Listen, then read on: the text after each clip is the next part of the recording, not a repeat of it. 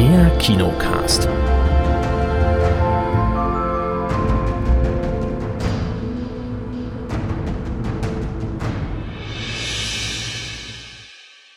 Hallo und herzlich willkommen zum neuen Kinocast. Hallo Kate. Hallo Erik. Hallo Chris. Einen wunderschönen guten Tag, hallo. Ja, Grüße auch von mir. Genau, hier ist der Erik, richtig erwähnt schon. Und wir haben Filme mitgebracht. Ach, heute volles Programm. Dali Land war in der Sneak Preview unser Film über Salvador. Salvatore? Heißt das Salvatore oder Salvador? Salvador, Salvador Dali. Sal Salvador Dali. Ähm, über sein illustres Leben. Und äh, dann haben wir noch Barbie gesehen. also Kate und ich. Ähm, was haben wir denn noch im Angebot? Netflix-Filme. The Weekend Away und Die Berufung, ihr Kampf für Gerechtigkeit. Und den Rest müssen wir schauen, wie es zeitmäßig passt, ob wir da noch was mit reinnehmen. Mal gucken. Daliland. Chris, unser, unser Kunstkenner, unser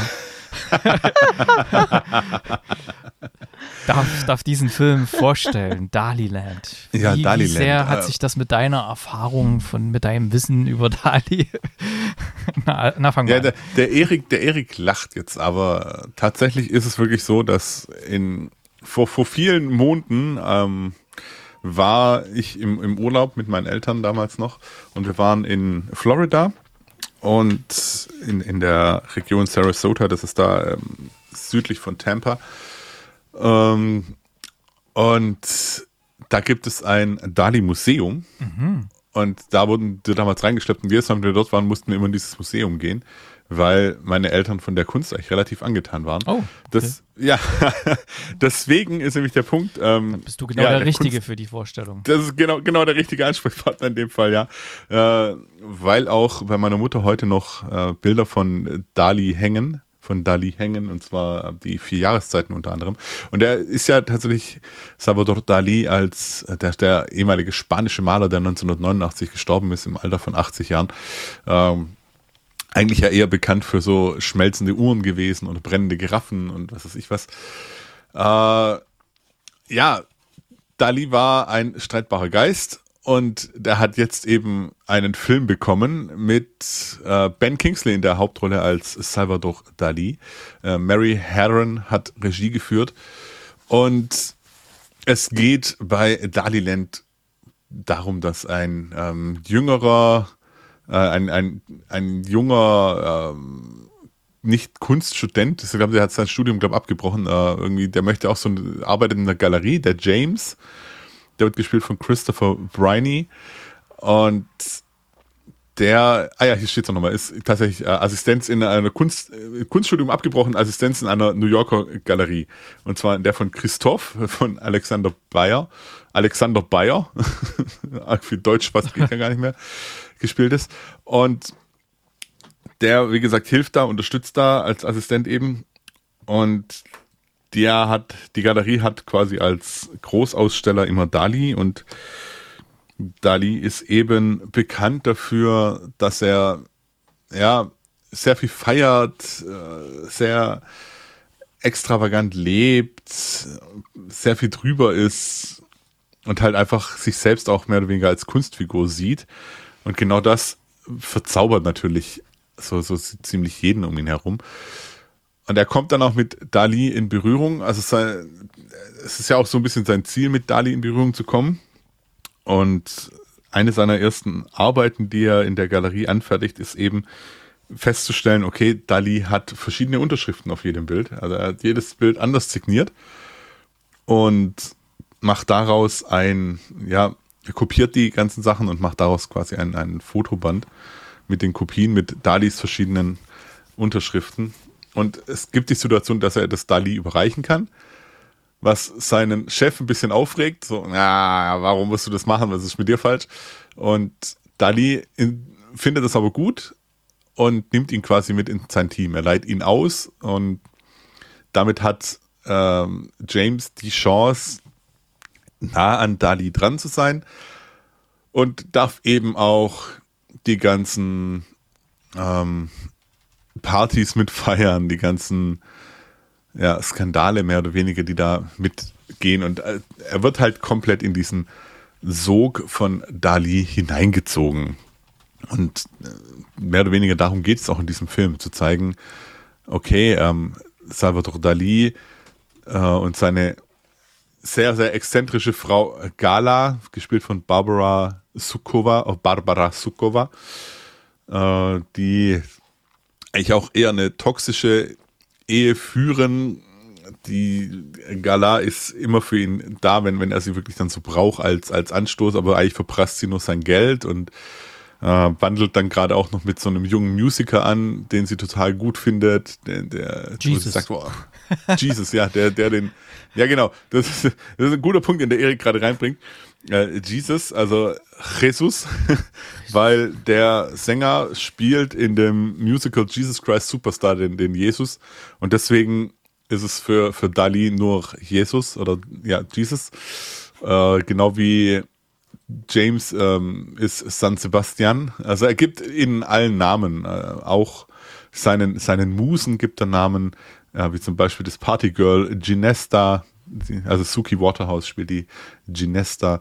Und natürlich verliebt sich James in Ginesta. Äh, und da das ist so ein bisschen, man merkt, ich glaube, glaub, dass ich da ein bisschen genervt von bin. Immer diese, diese halbgaren Liebesgeschichten da, die da mit reinkommen müssen. Und das ist alles halt in der Künstlerwelt und nichts ist wirklich so, wie es ist. Ähm, Der Einzige, die gebumst hat, war seine Frau. Mit anderen. nö, James hat auch gebumst. ja. Ja, James hat Ginesta gebumst. James. Ähm, ja. San Sebastian? Ach so, ja, aber nicht äh, Dali selbst irgendwie auf den Nein. Partys oder nee, so. Der Dali hat, selbst galt als der so große der, Masturbator. Der Zuschauer, genau. Ja, nein, wirklich, der wird im Film auch wirklich so genannt. Da Deswegen. gibt es auch ein Bild von ihm, was so heißt, habe ich in meiner Recherche herausgefunden. Okay. Äh, ja, also wie gesagt, es geht weiter in diesen Sumpf. Es wird, äh, man, man wird durch reingezogen oder er wird reingezogen und im Endeffekt ähm, deckt sich dann mehr und mehr auf, dass sehr viel Schein dort ist und nicht so wirklich unbedingt sein muss, wie es ist. Es gibt auch immer wieder Rückblicke zum, zum jüngeren Dali. Ich glaube zwei oder drei Stück in, im ganzen Film, also auch sein Weg. Der, da wird Dali ähm, porträtiert von Ezra Miller, der also wirklich eine kleine Rolle nur hat, der hat nur ein paar Szenen.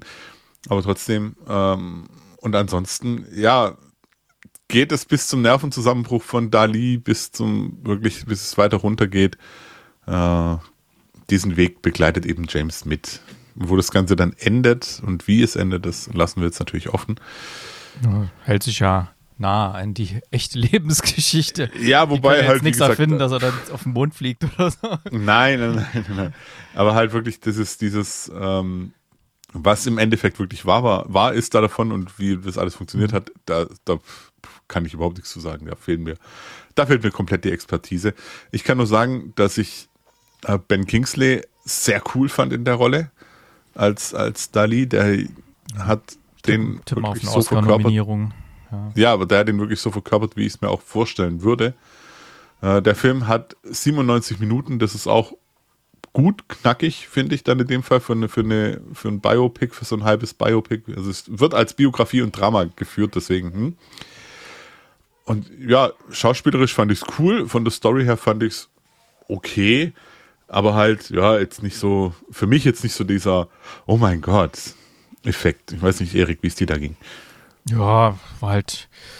Ich weiß nicht, ob man da nicht vielleicht, ähm, ja, vielleicht ein bisschen drehbuchmäßig hätte nachhelfen können, dass da ein bisschen mehr Pfiff reinkommt. Es war halt eher so diese, diese ganz verrückte Beziehung zwischen Dali und seiner Frau, die irgendwie so, ich weiß auch nicht, also es war so eine, so eine ganz weirde Beziehung. Also irgendwie können sie beide nicht miteinander, aber auch nicht ohneinander und so eine ganz toxische Beziehung, die ihn aber wiederum als Künstler sehr inspiriert hat, dadurch immer, wenn, wenn sie besonders feurig ihn zusammengepfiffen und äh, geschissen hat, dann äh, hat er besonders viel äh, künstlerischen Output gehabt. Das ist ganz weird irgendwie. Also, Ja, Und das war halt quasi der sehen, ja. Also ach so, meinst du? Gala das? war halt Hm. der, der große Mutterersatz, den er wohl immer gebraucht hat. Mhm, okay. Ah ja, also ja, jeden Tierchen. no King-Shaming, also, also ähm, ja, aber das hat, das hat mich halt irgendwann auch genervt, da immer dieses, diese komische Beziehung zwischen den beiden, die da immer so nach vorne und sie hat dann immer mit irgendwelchen Jüngeren rumgemacht und dann immer diese Rückblenden, wo dann Ezra Miller quasi Dali in Jung gespielt hat und so, das war noch mit fast mit das Interessanteste, wo er hergekommen ist, wie das alles war und ja, Wobei, jetzt muss ich ehrlich sagen, also wenn sich das genervt hat, finde ich das super, weil dann hat, glaube ich, der Film genau das erreicht, mhm. was er wollte. Dich als Zuschauer mitnehmen in die Reise und als, als, als Betrachter, der dann komplett genervt ist auch schon von dieser Konstellation von den beiden. Mhm. Und die ziehen aber ihr Ding trotzdem durch, weil das war doch denen scheißegal. Ja, definitiv war denen das egal. Ja, aber es hat halt, es war anstrengend, den Film zu schauen. Und das sag ich, wo ich Oppenheimer jetzt, fand ich nicht so anstrengend, Oppenheimer, obwohl das ein drei Stunden Film über Physik und Quantenmechanik war und viele Rechtsgeschichten, ja. Aber den hier fand ich dann doch etwas anstrengend auch. Und trotz, dass der wirklich normale, in Anführungszeichen normale Filmlänge hatte, mit den knapp 90 Minuten, hm, kam er mir doch länger vor, auch wegen den ganzen, ja, es, es war halt nicht so richtig, da war halt mal, das, dass da irgendwelche Drucke von ihm gefälscht. Und das wird halt am Anfang extra erklärt, was sind Drucke, was sind, äh, was, sie, was war der Unterschied, Drucke und, und Ab, Abzüge oder irgend sowas gab es ja. wurde am Anfang extra erklärt und wo man schon dachte, okay, das ist bestimmt mal wichtig und wird dann auch wichtig irgendwann, aber bis dahin hat man wieder vergessen, was da der Unterschied war und, äh, und dann, dann, ja, das spielt aber dann irgendwie außer dass es mal äh, hoch eskaliert an der einen Stelle, spielt es nicht so eine wahnsinnige Rolle. Und ach, ja, also schauspielermäßig sehr, sehr gut. Und ähm, aber ansonsten. Ach, ich möchte noch ganz mh. kurz erwähnen, äh, Mark McKenna als Alice Cooper. ja, Alice Cooper, ja, der da immer auf den Partys rumgehangen hat. Der da so überhaupt nicht reingepasst hat, das war so gut. Ja, aber das Nein, war, war denke ich mal, damals so diese in, in, der, in der Kunstbubble oder sowas. Halt ja, aber, aber was, was ich halt da wirklich auch so gefeiert habe, ist dieses, äh, die standen da immer dran mit ihrem Champagner und äh, Wein und was weiß ich was und er halt immer eine Dose Bier in der Hand. Mhm. das fand ich ganz cool. Mhm. Insgesamt ein sehr okayer Film. Äh, mittlerweile haben wir auch verstanden, was es mit dem Tipp auf sich hat. Mit dem Schlaf, ja. weil das ein bekanntes Bild ist von ihm. Mhm. Aber ansonsten, ja. Nee, von mir eher so ein bisschen über Durchschnitt war das. Ich glaube, ich habe jetzt schon wieder die Hälfte vergessen gehabt von dem, von dem Film und hat mich auch sehr angestrengt, das zu schauen, weil es natürlich auch alles so ein bisschen sehr theatralisch war. Auch so, ich glaube, Dali war ja auch so äh, und deswegen, das war halt doch etwas sehr anstrengend, der Film. Aber ansonsten so diese, diese Zeit, die die darstellen im Film, das war schon alles sehr, sehr ordentlich. ja, alles absolut. so. Die, die Klamotten, die die anhatten, die Musik. Die Musik. Alles, hm. ja. Nee, von mir sechs Punkte. Ganz okay Sneak. Nicht der Riesenwurf, aber ich denke mal, eine Oscar-Nominierung, Biopic kommt immer gut bei den Oscars. Ähm, Oscar-Nominierung für, für Ben Kingsley ist da durchaus drin. Ja, ich gehe da komplett mit dir Hand in Hand aus dem Kinosaal heraus, auch sechs Punkte und genau das, was du gesagt hast, unterstreiche ah, okay. ich genauso. Klang bei dir etwas positiver noch als bei mir, aber. Ja, ja aber. Ja. Na gut, was erwartet uns denn morgen, Kate? Auf der Suche, nee, stimmt gar nicht, wo sind wir denn hier? Äh, das kam jetzt überraschend. Auf nach Bioland. und sind da schon Tipps eingegangen? Äh, ist der Tipp. Ja, äh, und zwar dein Tipp, äh, die letzte Fahrt der Demeter. Muss ich ihm Chris einen halben Credit abgeben, getippt. weil ja. der hatte mich darauf hingewiesen, Mensch, das, das passt doch nächste Woche viel mehr auf deinen Demeter-Tipp von dieser Woche und deswegen habe ich das. Ja. ah, mal schauen. Und der Martin hat noch getippt, äh, Joyride. Hm. Ich glaube, diesmal, diesmal liegt mein Tipp äh, oder Chris und mein Tipp zusammen, Gemeinschaftsproduktion, liegt da etwas richtiger, denke ich mal, wegen diesem Bioland hm. und so. Hm. Wir werden es morgen Wird rausfinden. Spannend. Die hatten ja letztens erst äh, Premiere in Berlin und haben den Film vorgestellt. Ist sehr positiv aufgenommen worden. Ähm, soll angenehm gruselig sein mit der Überführung von Dracula auf der Demeter nach England, glaube ich. Hm. In dem Sarg. Und dann passiert halt einiges auf dem Schiff. Puh. Hm. Mal gucken. So, weitere Kinofilme. Barbie. Willst du das vorstellen? Können wir gerne machen.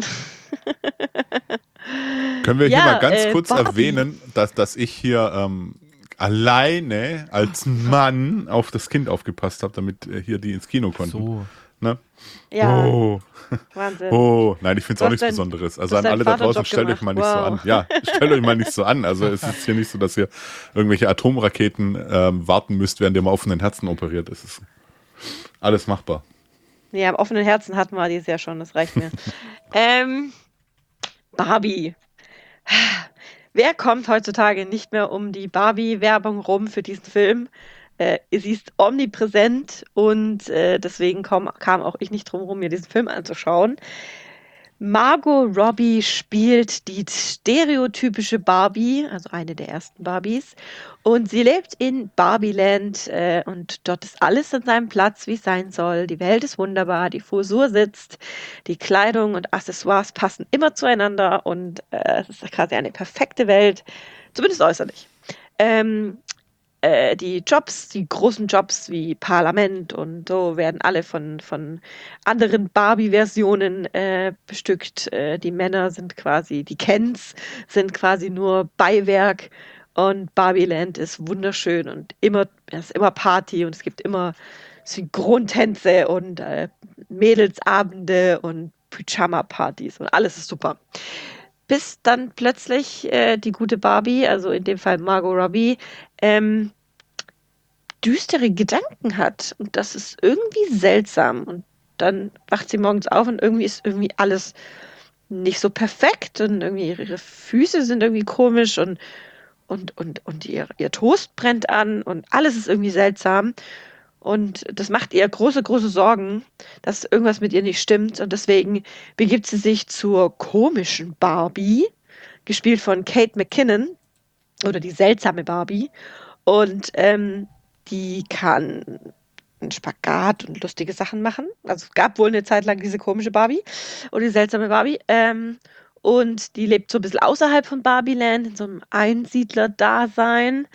Und ähm, die erklärt ihr, dass irgendwas vorgeht mit der Person in der echten Welt, die mit ihr spielt. Und ähm, das, um rauszufinden, was da los ist, muss, muss Barbie in die, in die Wirklichkeit, in die echte Welt der Menschen, um dort ihre, die Person zu finden, die mit ihr spielt, um ihr zu helfen, wieder glücklich zu sein und dass alles wieder toll ist.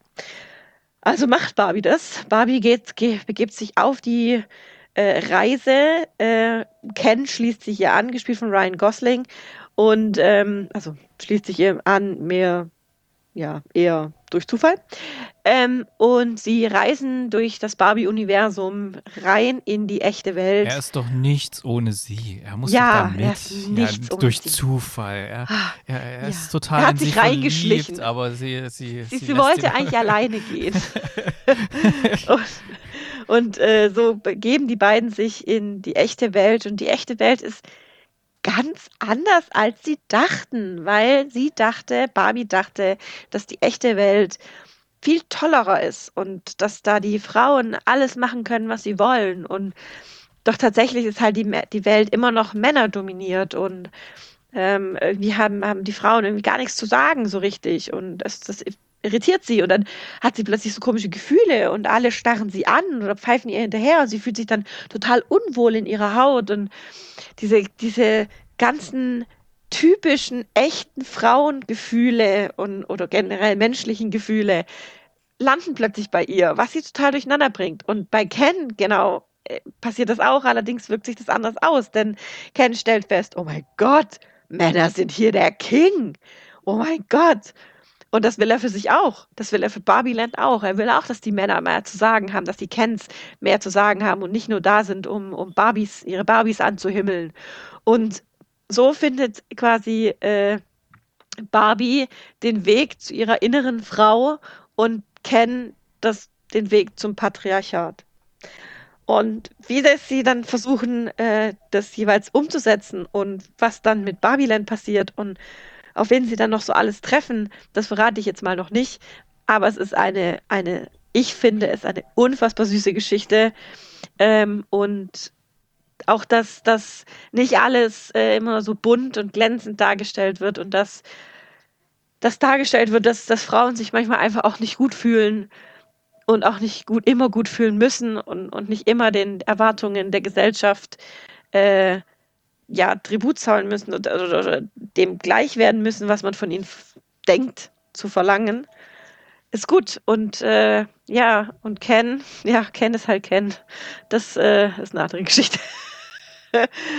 ähm, ich, also ich fand es eine farbenfrohe, bunte, schöne Mischung aus Feminismus, aus ja, glücklich sein, eine Frau zu sein und auch mal der Wahrheit, die Wahrheit zu sagen. Und das äh, macht zumindest äh, eine in dem Film ganz, ganz massiv. Und zwar, äh, wie heißt sie denn? Americana Ferrera. Äh, America Ferrera spielt damit, die spielt die Gloria. Und äh, der ihre kleine, Anführungsstrichen kleine Monologrede im Film macht ja auch momentan die Runde. Ähm, und die ist, das, also die spielt es einfach wunderbar. Ich war totaler Fan von Gloria. Und äh, ja, es, ich, also ich fand den Film super. Ich weiß nicht, was, was äh, der Ken in unserer Runde. Erik, sagt. ja, der blonde Ken, ja. Hm. Ich, puh. Ja. Ähm, ich bin mir nicht sicher, ob es so einen Film gebraucht hat gerade, ehrlich gesagt. Ähm, in der Art und Weise, wie es dargestellt wird. Ähm, und vor allem hatte ich immer im Hinterkopf halt auch, es ist eine Produktion von Mattel, also von der Firma, die, ja. Die das Ganze so herstellt seit vielen Jahren und damit richtig Asche macht. Und jetzt, wo es nicht mehr so gut läuft, jetzt machen sie halt einen Film. Ähm, und äh, das hatte ich halt auch immer im Hinterkopf, wo ich das gesehen habe. Ich meine, alle, alle selbstironischen Szenen, alle Szenen, wo sich Mattel äh, selber darstellt als patriarchisches Unternehmen und so, das ist halt alles wohl kalkuliert von, von deren Marketing, so nach dem Motto, ah, okay, die nehmen sich selber auf die Schippe, na, vielleicht sind die doch ganz cool und so. Und ähm, deswegen, ja, dann wurde mir auch ein bisschen zu viel gesungen und getanzt in dem Film, aber das war ja erwartbar. ähm, sowas kann ich ja allgemein nicht so ganz ab, da halte ich es dann eher wie bei Shrek hier, hör auf zu singen. Ähm, ja, ansonsten diese, was mir sehr gut gefallen hat, ist, wo halt äh, Barbie und Ken dann in der realen Welt sind und dann, das hatte so ein bisschen was von, was weiß ich, wenn da irgendwelche Zeitreisenden irgendwo ankommen und alles ist ganz komisch oder so oder irgendjemand war lange weg und ähm, hat dann so diesen Clash äh, mit der aktuellen Zeit, was sich alles verändert hat und wie das aussieht und so die Szenen fand ich eigentlich echt gut gelungen, aber die waren eigentlich viel zu kurz, weil die sind am Anfang in Barbieland, dann kommen sie mal in die reale Welt und kriegen da so ein bisschen ähm, vom, ja, eine kalte Dusche ab und kommen dann halt wieder zurück äh, in Barbieland. Die Reise war natürlich auch ganz witzig, aber es ist halt unheimlich viel auch so Product Placement, ja, wo dann, wo du mal irgendwelche Sachen siehst, die diesmal bei Barbie, also ich kenne ja nun weiß Gott nicht alles, aber ich hatte halt auch eine Tochter, die mit Barbie gespielt hat und so. Und wenn dann irgendwie Dua Lipa als Meerjungfrau Barbie da ist und so, erkennt man das halt schon wieder, weil so eine hat sie auch gehabt und so. Ähm, ja, und da ist halt unheimlich viel Product Placement drin und deswegen, für mich hatte das so ein bisschen immer so ein leichtes Geschmäckle von so einem Marketingfilm von, von Mattel, so nach dem Motto, ja, wir, wir zeigen jetzt mal, dass wir doch nicht ganz, dass wir es doch nicht ganz so äh, stereotyp meinen, wie wir es die ganzen letzten Jahre gemeint haben. Ja, die ganzen letzten Jahre haben wir so eine, so eine übelst unproportionierte, die einfach so, wo niemand so in echt aussieht, haben wir verkauft und damit viel, viel Kohle gemacht und auch die anderen Varianten, die wir verkauft haben, die, äh, die sahen auch nicht gerade aus wie echte Frauen und jedes Mal, da, wenn man. Darf ich ja? ganz kurz nur sagen, ähm, kennt jemand noch He-Man? Ja, gut, das war ja, ja. das war ja ein spezieller Fall. Gibt es auch eine gute Netflix-Doku drüber, wie die das ja, damals weiß, gemacht haben, ja. Just saying. Ja. Aber äh, das war ja auch Mattel, wenn ich mich recht erinnere, oder? Vollkommen richtig, ja. Also, vielleicht ist Mattel hier wirklich so ein, so ein Evil-Konzern, der einfach versucht, jetzt hier mit so einem quietschbunten Film sich da ein bisschen reinzuwaschen, ja.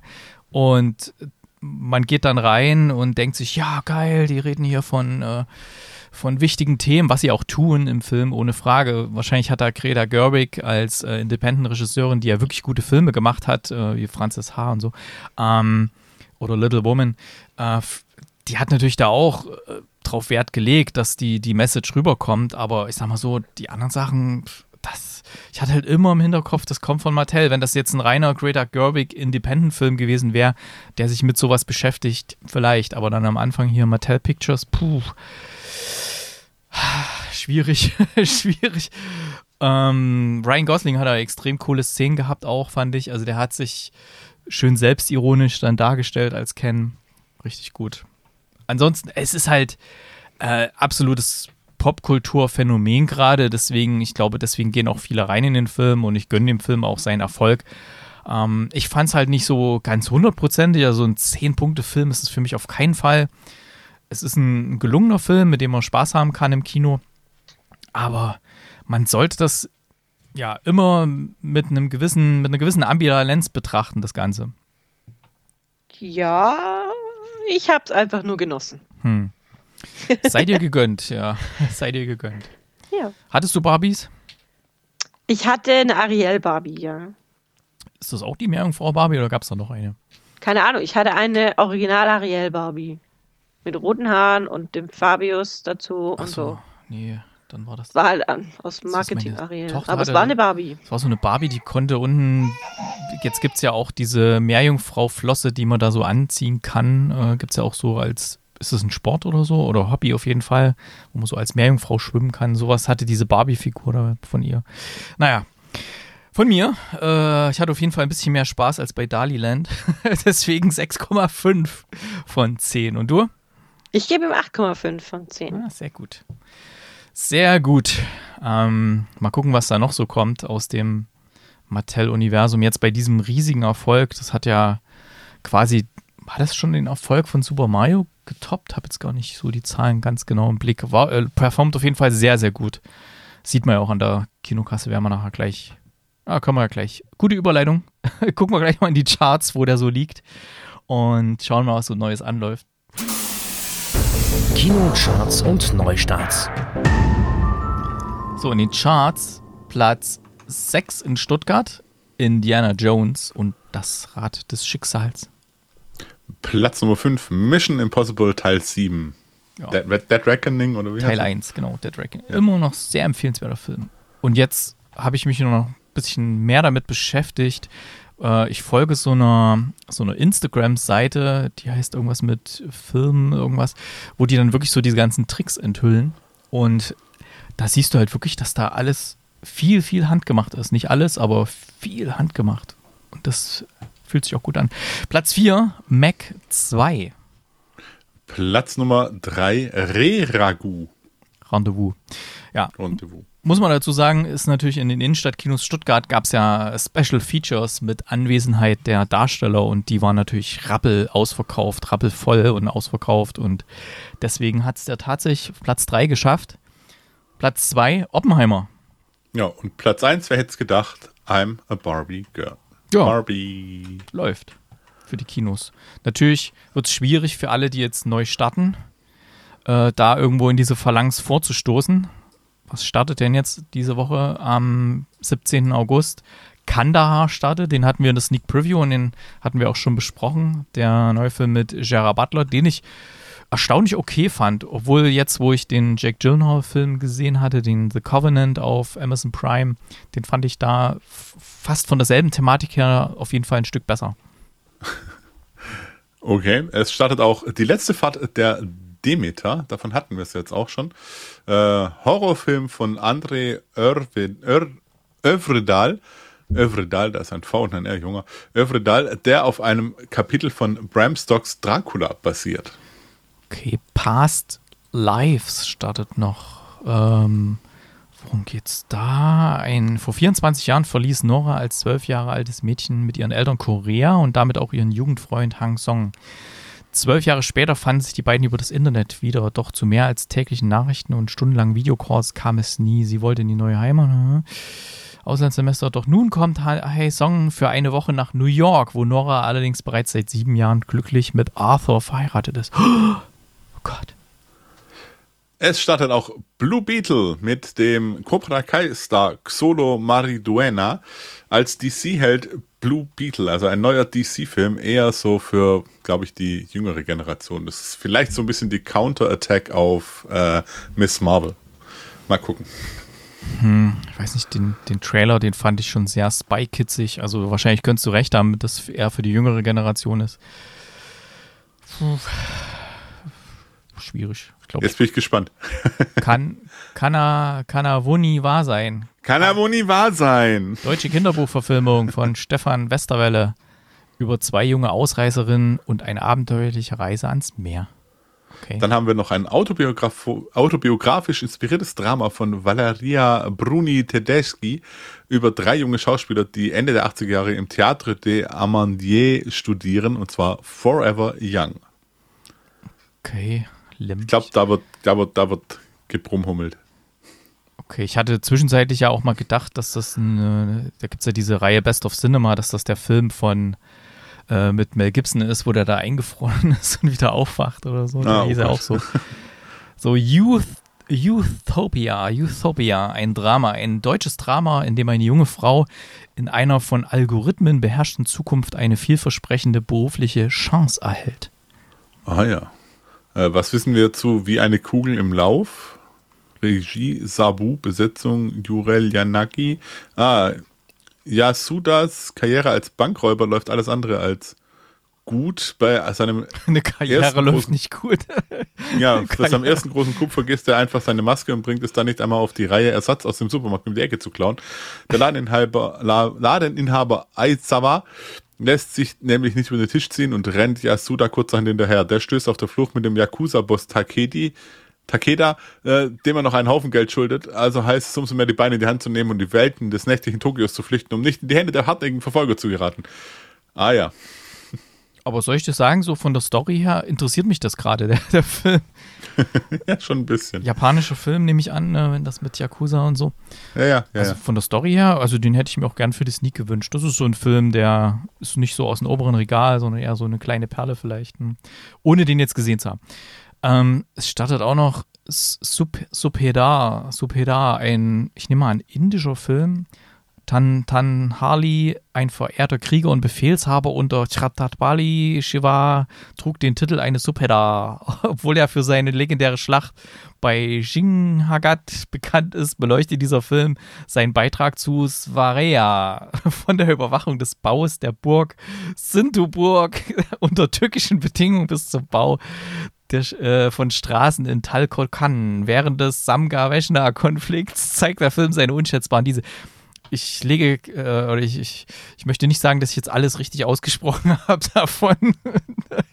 ich glaube, ich habe manche Worte etwas abgekürzt. Also, Aber du hast dich bemüht, das war gut. ja, das ha- hat sich Mühe gegeben. Gibt noch eine 3 Minus. Ähm, okay, dann haben wir das ja durch hier mit den Neustarts. Mal sehen, ob davon irgendwas in der oberen Riege mitspielen kann. Ich wage das ja zu bezweifeln.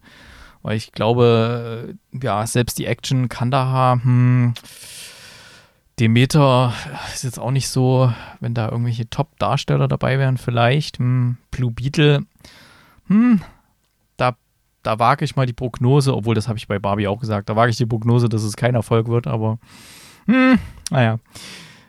Okay, was haben wir denn noch Schönes im Angebot? Stuttgarter Kino News. News. Ich mache erstmal kurz meine, weil die liegt noch ein bisschen näher. Das ist nämlich schon morgen. Wenn ihr sagt, oh, Sneak Preview, pff, weiß ich nicht, was mich da erwartet. Da kommen manchmal kuriose Sachen. Könnt ihr auch stattdessen in den Innenstadtkinos äh, zu dem speziellen Event gehen, der da heißt Cinema Futuro. Da seht ihr nämlich am 14. August um 19.30 Uhr beginnt das schon, also auch ein bisschen eher als, äh, als die Sneak beginnt. Das heißt, wenn der Film fertig ist, könnt ihr sogar noch einen Rest von der Sneak gucken. Ähm, läuft der Film Vitalina Varela von Petro Costa. Da geht es darum, dass Vitalina nach 55 Jahren endlich von den Kapverden zurück nach Portugal kommt. Und über 20 Jahre hat sie auf ein Flugticket gewartet und nun kommt sie zu spät. Ihr Mann ist drei Tage zuvor gestorben. Irritiert versucht sie, sich im Haus des äh, Verstorbenen, das im Lissabonner Armenvorort von Natinias steht, zurechtzufinden und sein Leben zu rekonstruieren. Und danach gibt es wie immer ein Get-Together im Foyer des Kinos, zusammen gesponsert von Kessler und Schwabenbräu. Da gibt es also Kaltgetränke von den beiden äh, Marken. Und ja, ich glaube, Tickets können wir hier verlosen, aber ich glaube, das wird zu knapp mit der ähm, geht einfach so hin, bezahlt dafür. Das wird, glaube ich, ein ganz interessantes Kinoerlebnis. Oder geht in die Sneak. Also Montag auf jeden Fall Kinotag, egal ob Cinema, Futuro oder Sneak Preview. Und der Chris hat noch was Cooles. Das finde ich richtig cool. Ich habe auch noch was, genau. Und zwar am 28. August, am Montag, 28. August, vor der Sneak von 20.15 Uhr bis 20.30 Uhr gibt es etwas Neues in den Innenstadtkinos von Stuttgart. Und das Ganze nennt sich Cineplay. Das kommt von ähm, der Firma Halbautomaten. Die haben drei Spiele, Fußball, Autorennen und ein Quiz. Und man kann da auf der großen Leinwand sich die Wartezeit ein wenig verkürzen, bis das Vorprogramm losgeht. Und zwar mit kleinen Multiplayer-Games. Das heißt, in dem Fall mit dem Handy äh, den QR-Code scannen, dann muss man nicht mal eine App runterladen und nichts, sondern man bekommt dann die Steuerung drauf. Das wird wahrscheinlich webbasiert sein. Und dann kann man an diesem Autorennen oder Fußballspiel mit teilnehmen. Das heißt, der ganze Kinosaal kann da auf der großen Leinwand zocken. Was ich relativ witzig finde. Also ich habe Bilder gesehen, wie das aussieht, auch schon Bewegtbilder dazu. Ähm, ist jetzt grafisch vielleicht nicht das, wo man sagt, meine Fresse, was haben die da aufgerissen für, für Dinger. Also äh, das nicht, aber es ist wie halt es immer ist, wenn das Spiel Spaß macht, ist die Grafik erstmal mhm. zweitrangig. Siehe Tetris das viele heute noch spielen. Und da hat sich die Grafik in den letzten 2000 Jahren irgendwie nicht verändert. Deswegen ähm, kommt auf jeden Fall da rein, wenn ihr da seid, um das auch zu testen. Die Macher werden an dem Abend auch da sein, um es zu erklären, wie und was und was man da machen muss. Und äh, ich bin sehr, sehr gespannt. Ich werde auf jeden Fall versuchen, da zu sein, weil ich will ja auch selber ein bisschen zocken. Und klingt nach einem Riesenspaß. Wenn es das auch wirklich wird, so wie es klingt, dann umso besser. Ich gehe davon aus, weil bevor es ein Scheiß wird, macht man es nicht. Und das ist, passt eben auch zu den Innenstadtkinos wunderbar. Deswegen Montag, 28. August, Cineplay im, vor der Sneak als Test ab 20.15 Uhr.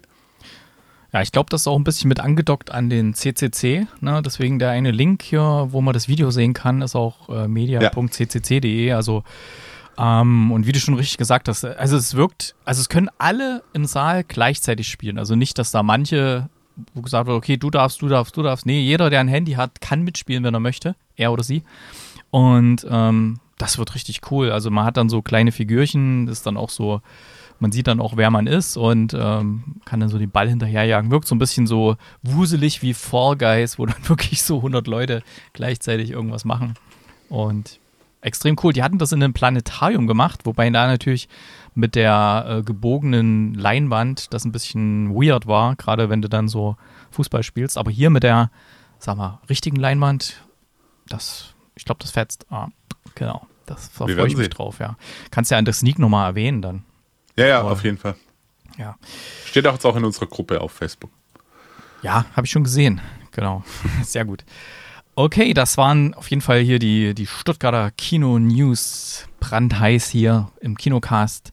Und jetzt begeben wir uns mal in den Bereich Heimkino. Mal gucken, was da so Schönes gibt. Heimkino. Kate hatte zwei Sachen eingetragen ins Dokument, was ich sehr cool fand, wo sie gesagt hat, okay, das gucke ich vielleicht diese Woche. Und dann habe ich die auch mitgeschaut. Und der erste ist The Weekend Away. Genau, The Weekend Away ist schon ein bisschen älter. Äh, der ist schon vom Macht März ja. 22. Macht ja nichts. ein ja, bisschen ja, älter, ist ein Jahr alt. Ey. Früher hast du die Kinofilme da gerade mal erst mal im Kino gesehen, wenn die stimmt. vor einem Jahr in den USA rauskamen.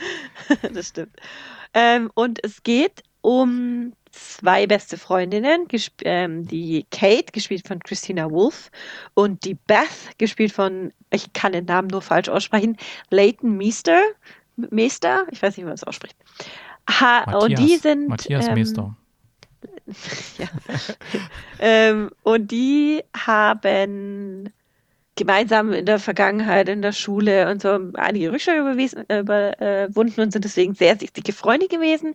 Und egal, was äh, so passiert im Leben, sie scha schaffen es immer irgendwie zusammen, einen Ausflug zu machen, einmal im Jahr also ein Wochenende zusammen zu verbringen. Male ist nur einmal. Und die beiden haben sehr unterschiedliche Leben. Also sie, ähm, äh, Beth ist Mama frisch geworden, lebt mit ihrem Mann zusammen und in relativ bescheidenen Verhältnissen. Und die Kate äh, hat sich jetzt gerade scheiden lassen von ihrem sehr betuchten Ehemann und lebt auf großem Fuß und reizt die Kreditkarte aus, solange es noch geht, bevor er sich sperrt und so. Und ähm, dieses Jahr wollen sie eben zusammen Urlaub machen in Kroatien, ein Wochenende zusammen verbringen. Und ähm, beide leben eigentlich in England oder halt in, irgendwo in Europa. Beth lebt auf jeden Fall in England. Und deswegen ist das ist Kroatien jetzt auch nicht so ewig weit weg. Eine Flugreise geht relativ schnell. Und ähm, genau, und die Kate, die animiert die Beth so ein bisschen auch wieder rauszukommen aus ihrer, aus ihrer Wohlfühlzone. Also sie ist relativ frisch Mama, also das Kind ist noch relativ klein, es ist noch unter einem Jahr alt mit Sicherheit. Und ähm, schon fällt ihr schon schwer, auch das ganze Wochenende wegzufahren. Aber sie macht's, weil sie es einfach jedes Jahr machen und äh, ihr die Auszeit vielleicht auch mal ganz gut tut. Und ähm, so treffen die beiden sich also in Kroatien und äh, wollen eine Partynacht mal verbringen, gehen auch, auch aus, äh, gehen aus und gehen fett essen, also richtig, richtig schick essen, so Muscheln und keine Ahnung, was weiß ich. Gehen danach in eine Bar und alles ist super, finden, äh, lernen da zwei Typen kennen.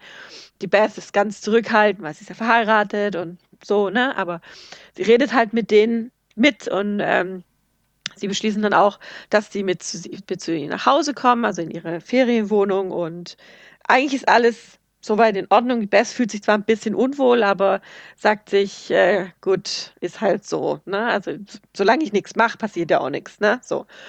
Jetzt wacht sie aber am nächsten Morgen auf und ist ziemlich verballert und kann sich nur an Bruchstücke der letzten Nacht erinnern. Und es ist alles ein bisschen weird und sie versucht, sie steht dann halt auf, guckt in, in der Wohnung umher und findet aber äh, Kate nicht. Kate ist verschwunden. Sie ist nicht da. Sie versucht sie anzurufen, sie geht nicht ins Telefon oder an ihr Handy. Äh, ihre Tasche ist nicht auffindbar. Sie ist einfach nicht da. Sie wartet ein bisschen ab, ähm, aber findet sie einfach nicht. Deswegen geht sie dann äh, aufs äh, Tourismusbüro, wo auch gleich irgendwie eine Polizeistation mit dabei ist und meldet, dass Kate weg ist und fragt halt, ob die helfen können und irgendwie so. Und ähm, so dann relativ schnell äh, rausgefunden, dass Kate wohl tot ist und äh, Beth die Hauptverdächtige ist. Und jetzt versuchten die halt, versucht sie halt rauszufinden, was in der Nacht tatsächlich passiert ist und ihre Unschuld zu beweisen und auch ja, rauszufinden, was mit Kate passiert ist. Und das alles in einem fremden Land, äh, ohne Hilfe. Sie freundet sich dann mit einem, mit einem ähm, Taxifahrer an, ähm, der halt auch mit ihrer Sprache, also Sprachbarriere dann auch funktioniert und so. Und ähm, ja, sie, sie kommt halt immer mehr in so einen Strudel von, von Lügen und Geheimnissen und ja, alles ist nicht so, wie sie gedacht hat und Kate ist nicht die, die sie gedacht hat und sie selber findet über sich selber auch einiges raus, von dem sie vorher nicht gedacht hatte, dass, äh, ja, dass sie so reagieren würde und Ihr Mann spielt dann auch noch eine, eine richtige, wichtige Rolle in dem ganzen äh, Trara, der dann auch zwischendurch mal nach Kroatien kommt, um, um rauszufinden, was hm. da los ist. Und ja, alles, alles weird, alles seltsam. Und wie gesagt, sie versucht dann eben rauszufinden, was mit Kate passiert ist. Hm. Genau. Genau. Und das war, also es, der Anfang ist sehr tröge. Ja. Aber dann fand ich, wird der Film richtig gut. Also ich hätte es nicht gedacht. Ja. Äh, wir hatten ja letztens erst Missing, diesen Film. Ich hatte ja noch in unserer Gruppe geschrieben, so, ah, ja. wahrscheinlich ist es so ein bisschen was wie Missing 2 hier jetzt in Kroatien. Aber das macht dann doch noch ein paar andere Richtungen. Und ähm, was ich auch gut fand, ist, dass dass nicht jeder, den sie dort trifft äh, in ihren Ermittlungen, der irgendwie ein bisschen weird ist, dass der nur wirklich gleich ganz weird ist und, und ja. ja, ja äh, sie umbringen will oder so, wie es meistens ja. in amerikanischen Filmen ist, so nach dem Motto, ja, liebe amerikanischen äh, Freunde, bitte bleibt lieber zu Hause, redet mit niemand Fremden, ja, alle sind böse oder so. Sondern ja. hier, sie kommt halt nach Kroatien, ein paar Leute versuchen ihr zu helfen, die wollen hier halt wirklich helfen. Manche haben natürlich auch eine eigene Agenda, aber ansonsten, ja, haben sie wahrscheinlich alles während Corona gedreht, weil da war ja ähm, in anderen Ländern teilweise Lockdown und so und hier Kroatien ging da noch. Und sieht man auch mal äh, ungewohnte Bilder für so Kinofilme. Also ich meine, außer in Game of Thrones, da hat man viel von Kroatien gesehen. Aber so für Kinofilme, ja. so das Ganze, ich, ich kann mich kaum erinnern, äh, welcher Film in Kroatien letztens gespielt hat. Höchstens dieser Infinity Pool, war der Kroatien? Ich weiß es nicht. Ich glaube hm. auch, dass das, also ich müsste jetzt nochmal nachgucken, ich glaube, dass das ein Split gedreht ist. Hm. Von der Küste und von der, von den Strandbildern könnte das gut in Split gedreht worden sein. Und da ist es halt echt schön. Also ich selber war noch nicht da, aber ich kenne viele, die schon dort waren. und das ist, also Kroatien ist tatsächlich echt eine Reise wert. Das ist Mhm. wirklich schön da. Gerade am Meer. Denke ich auch, ja. Ja, auf jeden Ähm, Fall, ich fand den Film ja. auch am Anfang, habe ich gedacht so, äh, oh je, oh je, nimmt der mal Fahrt auf und dann geht's aber gut ab und dann nimmt es auch Wendungen, mit denen ich nicht gerechnet hatte. Ich habe am Anfang mal kurz gedacht, ey, der verhält sich aber komisch. Ist der irgendwie da involviert? Und dann erst dann war es wieder eine ganz andere Richtung, in die Hm. man gedacht hat. Und äh, das, also ich fand's, fand's richtig spannend. Mhm. Und äh, man hat so ein bisschen mitgefiebert und das mittlerweile gibt es so viele Filme, die in so eine Richtung gehen. Und bei manchen, die sind einfach langweilig oder total vorhersehbar und du weißt nach zehn Minuten, na, der ist der Killer. Und ich finde es, es wird immer schwerer, dass mich ein Film interessiert, fesselt und auch noch überrascht. Also so Twists wie jetzt ähm, oder, oder so Richtungen, die es jetzt hier eingeschlagen hat, ähm, oder auch bei Missing den, den, den Plot-Twist oder die zwei Twists am, am Ende. Ähm, das muss ich erstmal heutzutage hinkriegen, bei der Flut an Filmen und Serien, da den Zuschauer noch zu überraschen und mitzunehmen. Und das, finde ich, hat The Weekend Away gemacht. Ja, kann ich, kann ich nur so unterschreiben, hat mich ein bisschen positiv überrascht. Deswegen gebe ich mal sieben Punkte. Ähm, ich sehe zwar im Ja. Internet, die haben alle so schlechtere Wertungen, aber ich weiß nicht, mir hat er ganz gut gefallen. Ich Also mochte ich das Setting und die Darsteller und Ich bin punktemäßig so bei acht eigentlich schon, weil ich fand den, ich habe den auch jetzt schon mehrfach äh, den einen oder anderen Freunden weiterempfohlen. Gut. Dann, nächster Film, englischer Originaltitel On the Basis of Sex. Deutscher Titel Die Berufung. Ihr Kampf für Gerechtigkeit. Ähm, und äh, was ich erst im Laufe des Films für mich, weil ich dachte, äh, Moment mal, der Name kommt mir da irgendwie bekannt vor. Und äh, es handelt sich um die, sag mal so, um die, um die, um das Biopic der US-Verfassungsrichterin äh, Ginsburg, äh, Bader, Ruth, äh, Ruth Bader Ginsburg, ähm, die ja berufen wurde und die dann, glaube ich, von, von Trump wurde die, glaube ich, wieder abgesetzt oder sowas. Ich weiß gar nicht mehr, irgendwas war doch da. Und ähm, die Hauptrolle wird gespielt von Felicity Jones. Und wir fangen erstmal relativ früh an, wo sie noch äh, studiert in den 60er Jahren oder so, die Drehe. Ähm, glaube ja.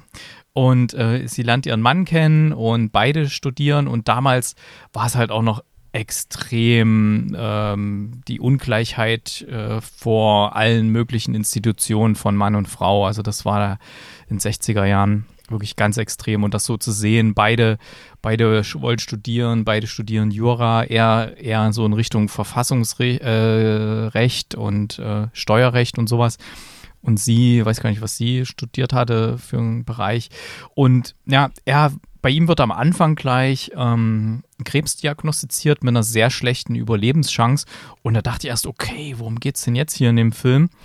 Ähm, ich dachte, es geht vielleicht um ein Medizindrama, wo dann irgendwie jemand verklagt wird, irgendein Arzt oder sowas. Und geht aber dann doch gar nicht darum, sondern es geht halt eigentlich darum, wie dann versucht wird, auch ähm, das ganze Thema Gleichberechtigung von, von Frauen durchzusetzen, auch später dann an einem Beispiel, das ist dann wirklich schon einige Jahre später, ähm, wo sie dann in so einer kleinen Kanzlei ist. Sie darf auch nicht als Rechtsanwältin tätig werden, keiner will sie so richtig einstellen und sie ist dann erstmal als Professorin unterwegs und unterrichtet auch hauptsächlich Frauen. Und dann hat sie aber so eine Rechtsanwaltskanzlei, wo sie auch tätig ist, äh, wo sie kleinere Fälle machen darf. Und da kommt eines Tages so ein Fall, wird an sie herangetragen von einem äh, von einem Mann, der seine pflegebedürftige Mutter pflegt. Und da war es so, äh, im damaligen Steuerrecht durften Frauen, wenn sie ähm, einen Familienangehörigen pflegen, durften das steuerlich geltend machen, dass sie dann steuerfrei sind sogar, wenn sie jemanden pflegen, was natürlich eine super Sache ist, könnte sich Deutschland auch mal annehmen.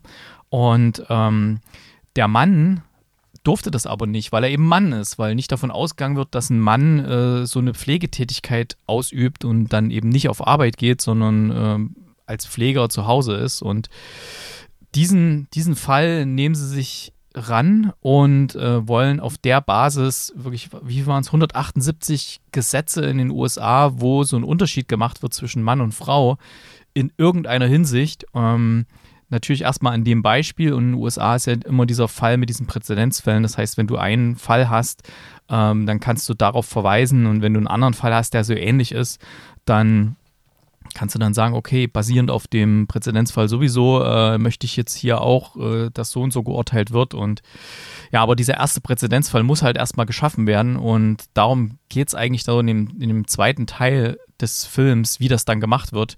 Sie darf auch nicht alleine vor Gericht gehen, sondern da muss ihr Mann mit. Und erst wollen die Richter auch gar nicht, äh, dass, dass sie überhaupt zu Wort kommt. Und extrem gut gemacht, fand ich. Ähm, und dann, wie gesagt, erst in dieser zweiten Phase habe ich erstmal erkannt, ach Moment, das ist ja die spätere äh, Bundesrichterin.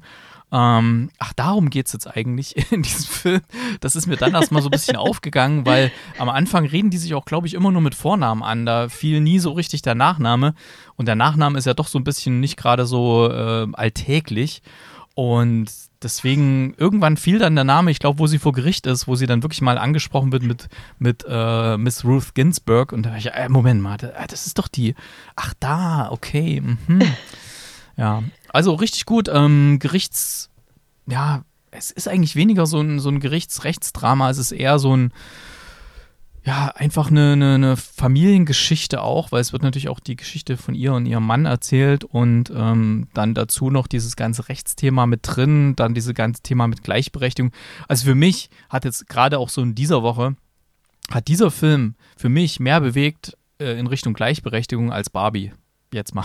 so wirklich, äh, ja. weil hier wird gezeigt, wie wirklich sich jemand durchgefeitet hat und was auf einer realen Geschichte basiert und was nicht von einem von einer Firma gemacht wurde, die die ganze Zeit sowas herstellt und damit Geld machen will, sondern äh, hier wird wirklich gezeigt, wie jemand gegen alle Widrigkeiten und damals wurde ja auch wirklich viel riskiert äh, von, von Frauen, um, um da das Wort zu erheben und deswegen absolut top. Ne? Auch schöne Szenen drin, wo sie dann zum Beispiel zum ersten Mal erkennt an ihrer Tochter, wie sich die Zeiten geändert haben, wo sie da im Regen steht und so. Ich kann sich wahrscheinlich erinnern. Oh ja. Äh, richtig gute Szenen drin und das hat mich ehrlich gesagt mehr, mehr bewegt, der Film. Und da hatte ich auch mehr das Gefühl, dass hier was für die, für die Frauenrechte getan wird, als bei dem ganzen Barbie-Film. Äh, ja. ja, ich finde, das kann man, das kann man nicht vergleichen, weil ähm, äh, die, also ich weiß nicht, ob, das, ob man das als Biopic nennen darf, aber eigentlich schon Drama, Biografie, wird als Genre betitelt. Ähm, und äh, ich finde, man darf jetzt nicht äh, die, die Arbeit von Ruth Bader Ginsburg, Ruth Bader Ginsburg mit äh, der Rede von, von Barbie äh, gleichstellen, um Gottes Willen. Ähm, was, was ich halt so faszinierend dran fand, ist einfach, dass man, dass Felicity Jones das erstens extrem gut gespielt hat und zweitens, also ich weiß jetzt nicht, inwieweit dieser Film tatsächlich den, der Wahrheit entspricht, also in, in kleineren Details, aber diese Stärke von dieser Frau schon, schon während dem Studium, also ihr Mann äh, bekommt die Krebsdiagnose, muss sich einer Behandlung unterziehen, will aber sein Studium weitermachen also geht sie halt zusätzlich zu ihren Kursen noch in seine Kurse, schreibt alles mit und berichtet ihm abends zu Hause, ähm, schreibt, äh, tippt alles für ihn ab, sodass er den Stoff mitbekommt, dass er später dann doch noch die Prüfung machen kann und so. Ohne sie hätte er, hätte er sein Studium nicht mehr geschafft. Ja, ähm, dazu dann noch äh, äh, die Tochter aufgezogen, später dann noch den, den Jungen dazu gekriegt und dann, dann äh, der, der, der ganzen Sexismus gegenübergestellt, dass sie nicht mal einen Job kriegt, nur weil sie eine Frau ist und Anwältin ist. Ähm, als eine, eine der ersten Frauen an der Harvard School überhaupt studieren durften, durfte. Und das sind einfach so Sachen, ja, das, das zeigt einfach, wie stark äh, so eine junge Frau sein kann und wie stark auch schon die Frauen in den 50er Jahren waren. Und ähm, dass egal welche Widrigkeiten sich ihr entgegengestellt haben, ähm, sie hat weitergemacht. Und dann wurde sie eine unglaublich gute Professorin und ähm, eine unglaubliche Rednerin nach kurzen, nach, nach ein bisschen Hindernissen und, und ein bisschen Überwindungskraft. Ähm, und äh, das hat sie alles zu, zu dieser starken Frau gemacht, die sie dann später war. und äh, sie hat es war oder es ist äh, für viele Ges Ge Gesetzesänderungen äh, verantwortlich und ähm, und das Schöne ist halt, dass halt dieser Fall, von dem du berichtest, mit dem, mit dem Mann, der seine Mutter pflegt, zeigt, ist, dass Sexismus eben nicht, nicht nur in eine Richtung geht, ja, sondern dass äh, hier auch äh, Gesetze äh, existiert haben, die Männer benachteiligen. Und zwar Männer, die äh, irgendeine Tätigkeit ausüben, die eine Frau eigentlich normalerweise macht, äh, wie zum Beispiel die, die, die kranke Mutter pflegen. Und der Mann ist Single.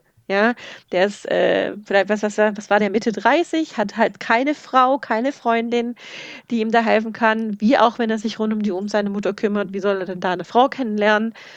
Und dann soll er nicht mal äh, die, die gleichen Rechte haben, wie wenn jetzt seine Frau die Mutter pflegen würde. Also das macht ja keinen Sinn. Das zeigt halt auch, dass der Sexismus auch in die andere Richtung gehen kann. Und ähm, das, das fand ich extrem cool. Also die Botschaft fand ich sehr, sehr cool in dem Film ähm, dass klar hauptsächlich die Frauen benachteiligt werden, aber dass es eben auch mal andersrum sein kann. Und das durch Zufall halt im Steuerrecht, wo sich halt ihr Mann extrem gut ausgekannt hat.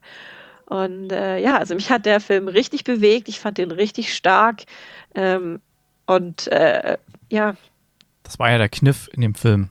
Ja. Dass sie ja, gesagt genau. haben, okay, wir wollen eigentlich die Frauenrechte stärken, aber um das zu tun, müssen wir einfach eine, eine Gleichstellung von allen Geschlechtern vor dem Gesetz erreichen. Das können wir am besten, ja. indem wir zeigen, okay, hier ist ein, hier wird ein Mann benachteiligt und lass uns da mal in das Gesetz reinschreiben, dass das einfach egal ist, welches Geschlecht es ist und dann hast du diesen äh, genau. Präzedenzfall geschaffen, ja.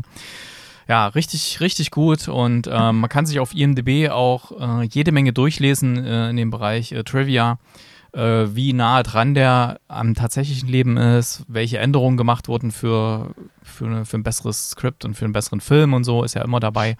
Aber ansonsten sehr, sehr runder, guter Film. Danke für den, ja. die Empfehlung. Von mir acht ja. Punkte. Von mir äh, neun Punkte. Und was ich noch dazu sagen muss, mich, ich frage mich, warum dieser Film so lange an mir vorbeigegangen ist. Der hatte nämlich einen Kinostart am 7. März 2019. Mein Geburtstag. Ja, gut, 2019. 19. Wann, war, wann fing eigentlich Corona an? War das nicht da? Nee, ich krieg's nee, gar nicht mehr 2020 fing das an. Ja, gut, vielleicht ist er in Deutschland nicht, nicht gelaufen oder nee. so. Hm. Ich weiß es nicht. Auf jeden Fall, der Film ging voll an mir vorbei. Es gibt einfach zu viel, zu viel Material. Ja. Vielleicht ja. kam da gerade irgendein zig andere Filme raus oder so in der Phase, wer weiß.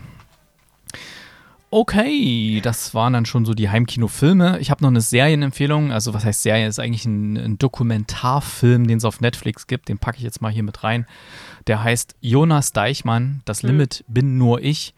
Ähm, Jonas Deichmann, wer ihm folgt, auch auf Instagram, wird da vielleicht schon einiges gesehen haben, was er so macht. Ähm, der ist halt ein, ein ruheloser, extrem Sportler, würde ich es gar nicht mal nennen, eher ein Abenteurer.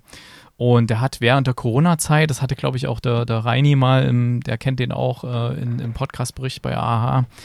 Ähm, da gab es nämlich mal eine Spendenaktion, weil er an der einen Stelle nicht weiter konnte, weil da Lockdown war und so weiter. Und ähm, er lebt ja von Sponsoren, die seine äh, Sachen finanzieren. Und was man jetzt hier in der Netflix-Doku sieht, ist eben dieses Unternehmen, was er vor einem Jahr, ein Jahr abgeschlossen hat und äh, quasi was ein Jahr lang ging. Also und das ist nämlich ein Triathlon rund um die Welt zu machen. Er ist mit dem Fahrrad, er ist, glaube ich, ursprünglich hier aus Stuttgart ähm, und das wird auch gezeigt im Film. Gestartet ist er aber in München, weil da auch wegen seinen Sponsoren.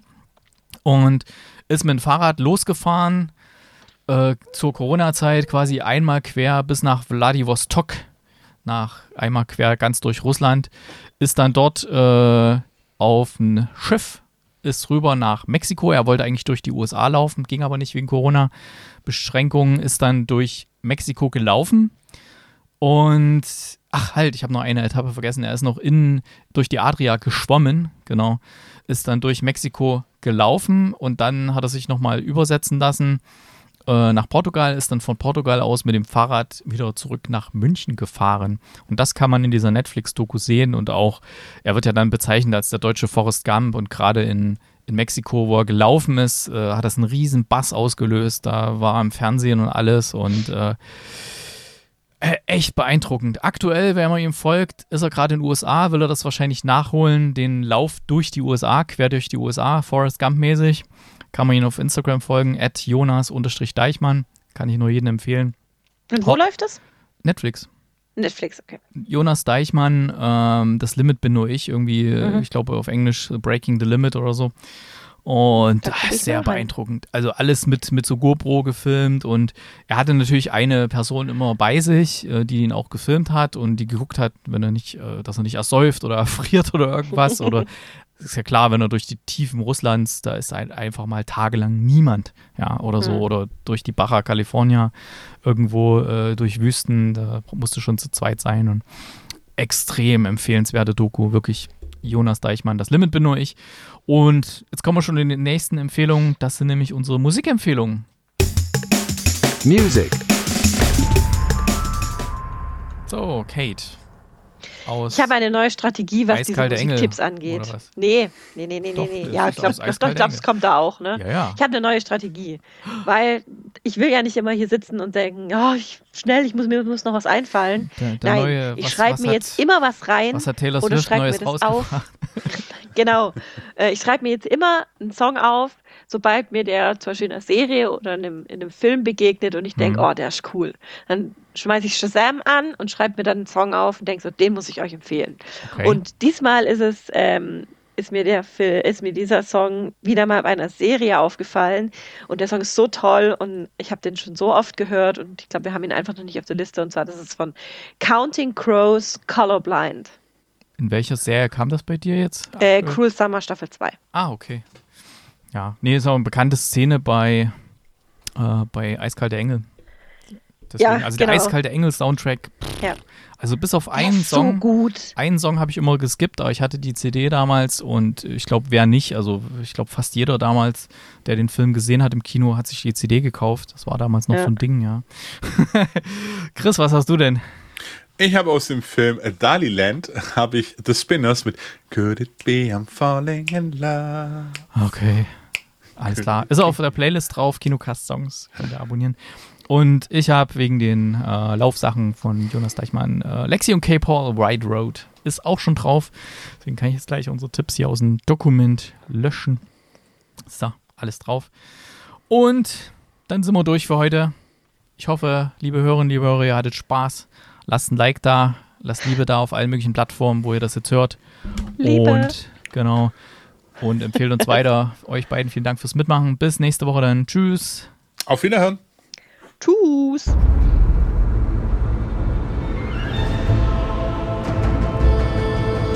Bis bald im Kinocast.